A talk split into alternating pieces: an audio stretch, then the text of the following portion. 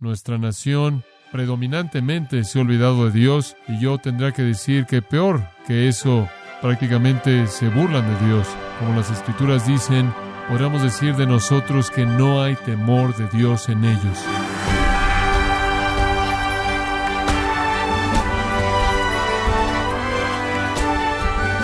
Queremos darle las gracias por acompañarnos a este su programa Gracias a vosotros con el pastor John MacArthur. A Jeremías se le llama el profeta llorón. Si caminara por las calles de Estados Unidos o en cualquiera de los países hispanos, también lloraría. ¿Qué mensaje tiene Jeremías para darle a las naciones contemporáneas? El día de hoy John MacArthur examina al profeta Jeremías y las oportunas palabras de advertencia que él tiene para nuestra sociedad moderna. Estamos en la serie La palabra de Dios para una sociedad impía, en gracia a vosotros. Vivimos en un día en el que Dios es ignorado de manera completa. Los hombres se entregan de manera total al vicio, están ocupados en dar expresión plena a sus mentes reprobadas. En nuestro propio país la justicia se está desmoronando, los estándares están siendo pervertidos, Dios está siendo reemplazado por el dinero, el sexo y el ego humano. Me parece que el hombre ha ido más allá de los límites que Dios estableció y está al borde de una noche eterna. Nuestra nación predominantemente se ha olvidado de Dios y yo tendré que decir que peor que eso prácticamente se burlan de Dios. Como las escrituras dicen, podríamos decir de nosotros que no hay temor de Dios en ellos. La maldad abunda en nuestra sociedad y tristemente inclusive se ha infiltrado en la iglesia. Y creo que enfrentamos un juicio divino en estos días. El profeta Jeremías se enfrentó el mismo tipo de época. Él enfrentó una nación al borde de un desastre. Y esta no solo fue cualquier nación, sino que la nación de Israel, especialmente amada, especialmente elegida, especialmente hecha el objetivo de los planes y propósitos de Dios en alcanzar al mundo. Sin embargo, esta nación había rechazado a Dios, y debido a que ellos habían rechazado a Dios, Dios iba a venir en contra de ellos en un juicio muy severo, y Jeremías fue el profeta de la condenación. Jeremías es el que les trae la palabra de Dios apenas antes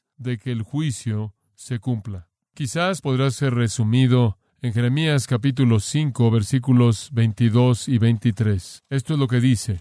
A mí no me temeréis, dice Jehová, no os amedrentaréis ante mí, que puse arena por término al mar, por ordenación eterna, la cual no quebrantará, se levantarán tempestades, mas no prevalecerán, bramarán sus ondas, mas no lo pasarán. No obstante, este pueblo tiene corazón falso y rebelde. Se apartaron y se fueron. Ahora este es un lenguaje muy vívido. Es verdad de Judá y le ofrezco el pensamiento que también es verdad de Estados Unidos. ¿Qué es lo que Jeremías realmente está diciendo? Bueno, lo primero que viene a la mente conforme usted ve el versículo es esto. Él está diciendo, ¿acaso mi majestad no hace que ustedes teman? La primera afirmación del versículo 22, ¿acaso no están asombrados de un Dios que puede controlar el mar con una franja de arena? Y no importa cuán fuerte el mar se vuelva, y no importa cómo golpee la costa, conoce sus límites y está refrenado. El poder todopoderoso de Jehová Dios se manifiesta de manera tan clara en las obras de su creación. Pablo dijo que el hombre está sin excusa si él no ve a Dios en la creación. Ahora, eso es esencialmente lo que Jeremías está diciendo. Su mente será motivada a reconocer el poder creador, la majestad providencial de Dios y debería derretir su voluntad en adoración y obediencia cuando usted sabe que Dios controla los elementos, la soberbia de las olas, es refrenada por la mano de Dios. Spurgeon dijo, apenas puedo concebir un corazón tan endurecido que no siente asombro o una mente humana tan endurecida y tan privada de entendimiento como para ver de manera apropiada las muestras del poder omnipotente de Dios y después darle la espalda sin algún sentido de lo apropiado que es la obediencia. Spurgeon está diciendo, si no puedo concebir de alguien que puede ver el poder de Dios en el mundo y después darle la espalda a ese Dios, usted debe estar en asombro de un Dios que controla el mar. ¿Acaso esta no es una lección para los hombres? ¿Cómo podemos pecar contra la grandeza de un Dios tan grande? Sin embargo, Jeremías dice, aún así mi pueblo es un pueblo rebelde. Se han olvidado de que el mismo Dios que detiene el bramido del mar y lo limita es el mismo Dios que ha detenido el rugido de un hombre pecaminoso y ha confinado a ese hombre dentro de cierta tolerancia. El mar conoce sus límites. Se adelanta al hombre. Esta es la gran lección. El hombre levanta su puño insignificante ante el rostro del Dios Todopoderoso y olvida que es Dios quien controla todo. El hombre pobre, insignificante, la pequeña criatura que podría aplastar como una mosca, dice Dios, no será obediente a mí. Mi pueblo es un pueblo que se ha revelado, se desvían. Y creo que hay un pensamiento muy importante aquí. Él dice que he colocado la arena como límite del mar. Cuán impresionante es que la arena no es nada más que formidable. La arena puede ser recogida y sale por sus dedos. Usted puede recoger un puño de arena y aventársela a alguien y no causa daño. La arena puede ser movida por todos lados. La arena no es fuerte en particular. Sin embargo, con una simple franja pequeña de arena, Dios controla los océanos rugientes poderosos de la tierra. Dios en efecto está diciendo esto. Algo más fuerte que la arena le he dado a mi pueblo. Le he dado a mi pueblo Israel mis promesas, mi palabra, mi pacto, mi amor, mi perdón, pero toda la fuerza de todo mi amor y todos mis pactos y todas mis promesas no han podido refrenar sus rugidos y su rebelión y han cruzado sus límites. El hombre, como puede ver usted, no es como el mar. El mar conoce sus límites, el hombre no, y el hombre cruza los límites, el hombre va más allá de las categorías que Dios ha dado, inclusive Adán el hombre inocente, el hombre sin pecado, cruzó sus límites, cuán peor es el hombre pecaminoso. Y entonces este es el enfoque de lo que Jeremías está diciendo a lo largo de su gran profecía. Mi pueblo es un pueblo rebelde y no han considerado al Dios poderoso, han ido demasiado lejos. Ahora el tiempo de Jeremías fue el tiempo del holocausto. Jeremías vino de 80 a 100 años después que Isaías. Todo lo que Isaías dijo que sucedería sucedió al final del tiempo de Jeremías. Isaías, recordará usted, había dicho que el juicio iba a venir, y Jeremías dijo, está aquí. Jeremías dice, los babilonios van a llegar, y los babilonios van a matarlos, y los babilonios van a llevarlos a la cautividad, y eso es exactamente lo que sucedió. Jeremías estuvo al borde del holocausto. Jeremías fue el profeta del final de los días de la gloria de Israel. Jeremías predicó durante 42 años, 42 años. Durante el reinado de cinco reyes es cuando predicó Jeremías. El primero de esos reyes fue un hombre llamado Josías. Y si usted ha leído el Antiguo Testamento, usted sabe que Josías fue un buen rey. Y cerca del fin del reinado de Josías hubo un periodo de reforma en Judá, un periodo de de gran avivamiento, por así decirlo, y Josías, como usted sabe, fue a los lugares altos en donde todos los ídolos habían sido levantados, a los lugares en donde el pueblo había adorado a los dioses falsos de los paganos que lo rodeaban, y Josías guió una gran reforma y destrozó los lugares altos, y él demolió los ídolos y él quitó la idolatría de la tierra de Judá. Él fue un gran reformador. Pero antes de que todo esto sucediera, la profetisa Hulda dijo esto, Josías, tú guiarás una reforma sin resultados permanentes. Todos tus esfuerzos no van a durar más allá de tu vida. Y la razón es esta. El pueblo te seguirá porque están apegados a ti como persona, no porque realmente están apegados a Dios. Y entonces el avivamiento en Judá fue un avivamiento en base a Josías, no en base a Dios. Josías fue una celebridad carismática. Él fue un ser humano atractivo. Y el pueblo siguió a Josías a lo largo de una reforma y el momento en el que Josías murió, se acabó la reforma. Oh, cómo eso habla nuestra época. Me temo que lo que parece como un avivamiento y una reforma en nuestro país no es nada más que una preocupación con ciertas celebridades. Me pregunto si todo lo que se está diciendo en el nombre de cristianismo no es más que un apego a ciertas personalidades. Estamos conscientes de las celebridades. Gran parte de nuestro evangelismo se basa en que alguna celebridad se ponga de frente en un grupo y diga esto es lo que me pasó, ¿no le gustaría que esto también le pasara a usted? ¿O algún orador que tiene carisma en él que puede mover a la gente para que lo siga? Y me temo que lo que estamos viendo en la actualidad con la intención de ser llamado avivamiento no es nada más que una preocupación con ciertas personas famosas. Cuestiono si tiene algún valor duradero en absoluto. Osías fue seguido por un hombre llamado Joacás. Joacás únicamente estuvo en el trono durante tres meses y él fue malo. Él fue seguido por Joacim. Y Joacim, le dará tristeza a usted saber esto, volvió a colocar toda la idolatría que Josías despedazó. La volvió a colocar. Él fue un hombre terrible. Él fue un hombre malo y él le devolvió al pueblo toda forma de corrupción e idolatría que Josías había eliminado tan solo tres meses antes. Joacín fue seguido por Joaquín, quien también únicamente gobernó durante tres meses, y él fue malo, y después el quinto de los reyes en la vida de Jeremías fue un hombre llamado Sedequías. Él fue un debilucho, vacilador, cobarde, quien vio a la nación deslizándose lentamente por la pendiente de la depravación hasta llegar a la ruina y la extinción y no podía hacer nada al respecto debido a la maldad de su propia vida. Josías, Joacás, Joacim, Joaquín, Sedequías, cinco reyes, un avivamiento falso y cuatro reyes malos y después vino el holocausto. Israel fue matado y llevado a la cautividad babilónica, en donde la Biblia dice que colgaron sus arpas porque no tuvieron más canciones que cantar. Los días de la gloria se acabaron, su tierra fue destrozada. Durante 42 años Jeremías predicó. Escucha esto.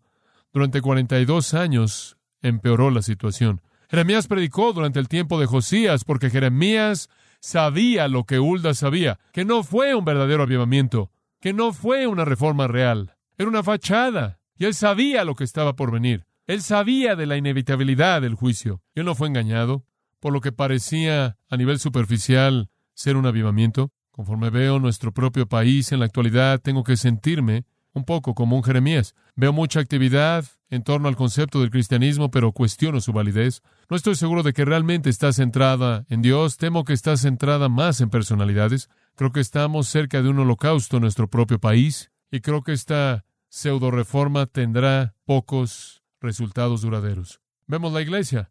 Si este fuera un avivamiento verdadero, habría una actitud excesiva de justicia en la que todos estaríamos inmersos, porque el avivamiento verdadero siempre lleva a una vida justa, recta, siempre. No necesariamente veo eso conforme veo a la iglesia. Veo a la iglesia y veo divorcio, veo hogares desintegrados, no veo compromiso con cuidar a los niños, veo un materialismo que se infiltra, veo glotonería, veo el deseo por la fama, veo una locura por el éxito. Todos estos factores veo en la iglesia y dan evidencia del hecho de que no hay un avivamiento verdadero. Creo que somos una sociedad condenada al infierno, impía, al borde de la noche. Ahora dice usted, bueno, soy cristiano, John, y también tú. ¿En dónde encajamos? ¿Debemos ser parte de este mundo? ¿Debemos ser parte de la feria del mundo y reírnos de las bromas del mundo? sentarnos, reírnos de su entretenimiento. Eso es lo que hemos estado haciendo en la iglesia. ¿Qué hizo Jeremías? ¿Cómo enfrentó él a una nación moribunda? ¿Cómo confrontó a un pueblo apóstata? Bueno, descubrámoslo. Y quiero hablarle a usted acerca de la responsabilidad de los piadosos en un día impío. La responsabilidad de los piadosos en un día impío. Cómo vivir al borde del holocausto. Cómo vivir en una sociedad condenada. Tres cosas que reconocer. Muy bien. Número uno, un mandato divino, un mandato divino. ¿Cuál debe ser nuestra posición en esta sociedad, en una sociedad impía, humanista, atea, materialista? ¿Cuál debe ser en una sociedad en donde hay una muestra religiosa y de vez en cuando se profesa a Jesucristo? ¿Cómo debemos vivir en esa sociedad? ¿Debemos estar inmersos en ella? ¿Debemos aceptar lo que está vendiendo? Si no, ¿cómo es que debemos vernos a nosotros mismos? Número uno, debemos saber que tenemos un mandato divino. Y esta es la primera realidad que enfrenta Jeremías en su nación moribunda. Capítulo 1. Jeremías capítulo 1. Jeremías tuvo que enfrentar este hecho. Y quiero que entienda esto, que él fue llamado de esa sociedad, que él tuvo un mandato divino que lo levantó por encima de esa sociedad. Él debía predicar juicio. Ese fue su llamado. Creo que hemos sido demasiado, demasiado suaves en esto. Queremos recibir a todo mundo. Queremos suavizar nuestro evangelismo para que la gente pueda entrar, gente que ni siquiera cree lo correcto. Queremos aceptar a cualquier persona que suelta la palabra Jesús de sus labios. No queremos condenar a nadie, queremos asegurarnos de que suavicemos y demos palmadas en la espalda a todo el mundo para que nadie se ofenda, porque en el nombre del amor podríamos perderlos. Ahora nadie ama más que Dios y nadie ama más que Jesús y nadie en el Antiguo Testamento puedo encontrar yo a alguien que amara más que Jeremías, por lo menos nadie lloró más, pero tampoco nadie predicó un mensaje más fuerte de juicio. Como puede ver, él tuvo que darse cuenta de que él tenía que predicar en contra del problema del día, que él no podía darle la vuelta en el nombre del amor, ni nada más. Él tenía que confrontar a esa sociedad mala en donde necesitaba confrontación. Como usted sabe, la gente con frecuencia me dice, tengo a esta persona tal y tal y sé que están haciendo esto, pero simplemente creo que más vale que no digan nada porque se podrían ofender. ¿Quién nos vendió esa mentira? ¿De dónde sacamos eso? No de Jeremías. Tres características pueden ser vistas en el capítulo 1, versículos 4 al 10, que nos llevan a comprender su mandato divino. Tres características que nos dicen que Él fue apartado para el servicio de Dios. En primer lugar, Él fue preparado por Dios. Versículo 4. Vino pues palabra de Jehová a mí diciendo, antes que te formase en el vientre, te conocí, y antes que nacieses, te santifiqué, te di por profeta a las naciones. Ahora deténgase ahí. Ahora, esa es una información bastante pesada como para que Jeremías la escuche. Antes de que nacieses, te conocí. Antes de que nacieses, te santifiqué. Antes de que nacieses, te ordené como profeta a las naciones. Jeremías, tu vida tiene una intención. Debes estar apartado de este pueblo para hablarle a este pueblo. Y por cierto, Jeremías da mensajes no solo a Judá, sino a todas las naciones que la rodeaban. Él fue un profeta a las naciones preparadas por Dios antes de que él siquiera naciera. En primer lugar, antes que te formase, significa antes de que él fuera concebido, Dios lo conoció. Eso es predestinación, eso es preordenación.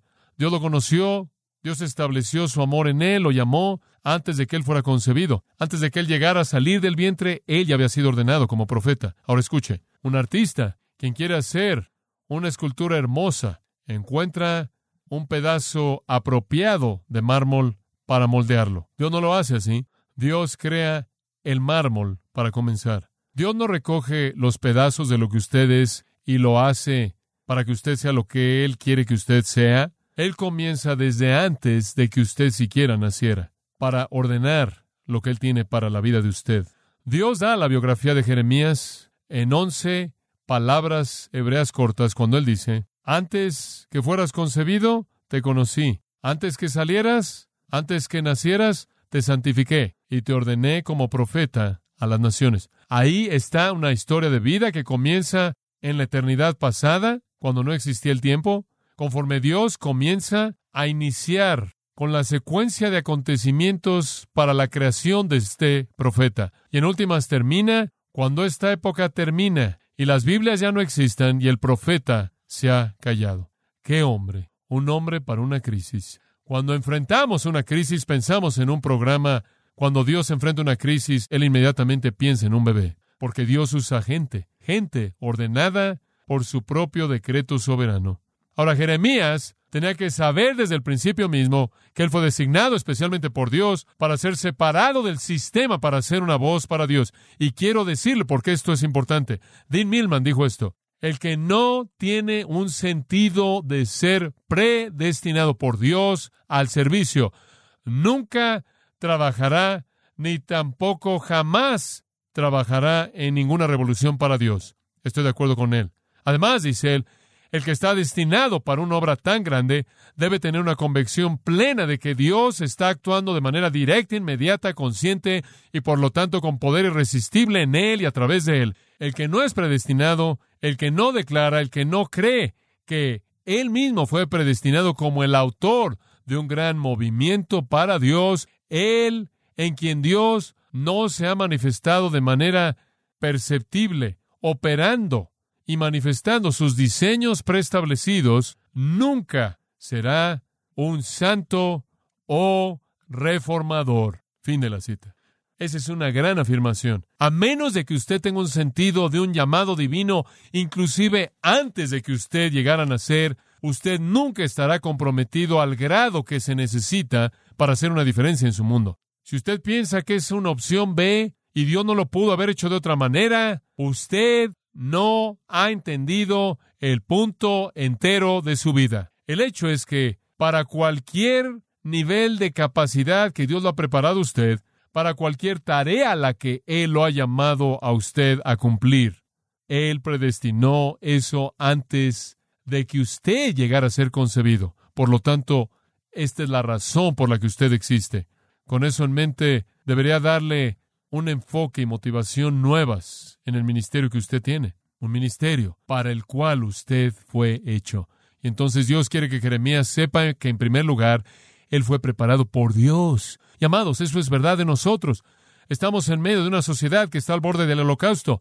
¿Entendemos realmente que Dios nos ha preparado como lo hizo con Esther para un tiempo como este? ¿Realmente cree que Dios lo ha creado usted y lo ha redimido y lo ha colocado aquí en este lugar para apartarlo del mundo para cumplir un ministerio para él? ¿O se ha encontrado a sí mismo inmerso en el sistema? Si comenzamos a ver nuestro llamado, va a ser una diferencia. Y es verdad de todo cristiano. En Efesios capítulo 1, escucha lo que dice en el versículo 4. Según nos escogió en Él desde antes de la fundación del mundo, para que fuésemos santos y sin mancha delante de Él, en amor, habiéndonos predestinado. ¿Y para qué razón? Para que pudiéramos hacer mucho más abundantemente de lo que podemos pedir o entender, para que pudiéramos andar como es digno del llamado al que fuimos llamados. Como puede ver, Dios inició el movimiento de todo esto mucho antes de esta época, mucho antes de que usted llegara a nacer. Dios diseñó que usted fuera parte de su familia, una parte de su cuerpo, y Él diseñó que usted se pusiera de pie en contra de la maldad, de la época mala en la que usted vive y estuviera de pie firme por Jesucristo. Tristemente, la mayoría de la gente en la iglesia en la actualidad se llama a sí misma cristiana, y quizás lo es, y está tan ocupada con las comodidades y tan ocupada buscando encajar en la moda actual del mundo, asegurándose de que se vista de manera apropiada y que usa y que maneja el auto apropiado, que tienen las cosas correctas en la casa y que tienen el trabajo correcto y que van ascendiendo por la escalera social y tienen las compañías y los contactos correctos y todo esto, tan ocupados haciendo eso, que nos perdemos en el sistema y no tenemos un sentido de un llamado predestinado de Dios para salir de ese sistema y estar de pie como una reprensión. Como Pablo le dijo a los filipenses, apartados como luces, asidos de la palabra de vida. La nación entera de Jeremías, toda Judá debería haber sido un testigo. Todos debían haber sido un testigo para todas las otras naciones, pero todos fracasaron y entonces Dios tuvo que escoger a este Jeremías quien casi estuvo solo en lo que él hizo. Pero yo creo que Dios nos ha llamado a todos ese tipo de separación. ¿Sabe una cosa? En el capítulo 2, versículo 18, hay un versículo muy interesante en la profecía de Jeremías. Dice esto, ahora pues, ¿qué tienes tú en el camino de Egipto para que bebas agua del Nilo? ¿Y qué tienes tú en el camino de Asiria para que bebas agua del Éufrates? Jeremías le está diciendo al pueblo esto, ¿qué están haciendo metiéndose en un río lodoso en Egipto? ¿Qué están haciendo jugando con el agua de Asiria? ¿Qué le pasaron a los arroyos frescos del Líbano? ¿Qué están haciendo conduciendo su vida como los paganos lo hacen? ¿Lo ve usted? ¿Qué están haciendo bebiendo el agua del mundo? ¿Qué están haciendo revolcándose en el río lodoso del mundo? ¿No se dan cuenta de que Dios los ha llamado a salir de esto? Esta nación entera había sido escogida por Dios, Jehová, para llevar el mensaje de la verdad a las naciones, para ser un pueblo separado, pero ellos habían abandonado y violado su llamado, habían derribado los muros que los separaban, querían más que cualquier otra cosa asociarse con los paganos, deseaban los dioses de Egipto y los dioses de Asiria, edificaron altares en los lugares altos, se involucraron en las orgías malas sexuales e inmorales de esos dioses paganos, se involucraron en las abominaciones sucias de los asirios y los egipcios, y cuando fueron reprobados con frecuencia por Dios, la Biblia dice que endurecieron su servicio en contra de Dios, y Jeremías dice, ¿qué están haciendo en ese tipo de estilo de vida? Cuando Dios los ha llamado desde antes de que nacieran para que fueran su nación testigo. No se apartaron. Entonces Dios le recuerda a Jeremías que se aparte. Y yo creo que Dios nos ha llamado a todos nosotros a separarnos. O yo creo que algunos de nosotros somos designados a predicar, pero todos somos llamados a hablarle a esta nación. Algunos de nosotros tenemos voces con un volumen más alto que otros, no necesariamente más eficaces. La iglesia ha fracasado en general y yo creo que Son iglesias como la nuestra, que Dios está levantando y tenemos que ser fieles. En cierta manera somos la última defensa antes de la caída. Tenemos que reconocer que hemos sido preparados por Dios con un mandato divino. En segundo lugar, no solo la preparación de Dios, sino la provisión de Dios. Versículo 6. Yo dije, ah, ah, Señor Jehová, aquí no sé hablar porque soy niño. Él dice, espera un minuto, tienes al hombre equivocado. Yo soy un niño, ¿qué quieres decir? Digo, yo no tengo las credenciales, no tengo la experiencia. Por cierto, la palabra no sé hablar, la palabra no tiene referencia a conocer algo por la experiencia. Jeremías está diciendo, yo no puedo hacer esto, yo no tengo experiencia alguna, no estoy calificado. Él dice, ah, Señor Jehová, se oye como Isaías en el capítulo 6, quien dijo, ay de mí, tienes al hombre equivocado. Él se sacude ante el pensamiento mismo de una tarea como esta, porque él se ve a sí mismo como inepto. Este es simplemente el tipo de personas que Dios usa, como usted sabe. Es el tipo de personas que se alinean y dicen, aquí estoy, a Dios no le gustaría usarme, no está interesado en mí. Si usted se siente temeroso, si usted se siente inepto, estará en la sucesión profética, por lo menos en ese punto.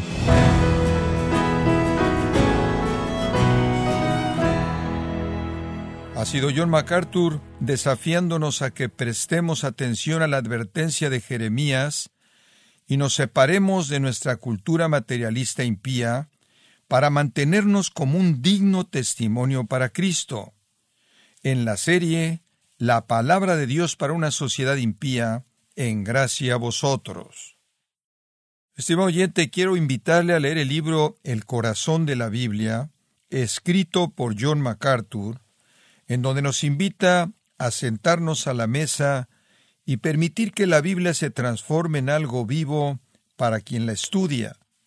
Lo puede obtener en gracia.org o en su librería cristiana más cercana, recordándole que puede descargar todos los sermones de esta serie La palabra de Dios para una sociedad impía, así como todos aquellos que he escuchado en días, semanas y meses anteriores, animándole a leer artículos relevantes en nuestra sección de blogs en gracia.org. Si tiene alguna pregunta o desea conocer más de nuestro ministerio, como son todos los libros del pastor John MacArthur en español o los sermones en CD que también usted puede adquirir, escríbanos y por favor mencione la estación de radio por medio de la cual usted nos escucha en gracia a vosotros. Es importante conocer no solo el país y ciudad de donde usted nos escucha, sino también la radio. Para quienes contactan nuestro ministerio por primera vez, pueden solicitar una copia del mensaje de promoción sin costo alguno, un mensaje por oyente únicamente. Si usted vive en los Estados Unidos o Puerto Rico, escríbanos a Gracia Vosotros, P.O. Box 4000, Panorama City, California, 91412. O puede escribirnos a través del siguiente correo electrónico radio arroba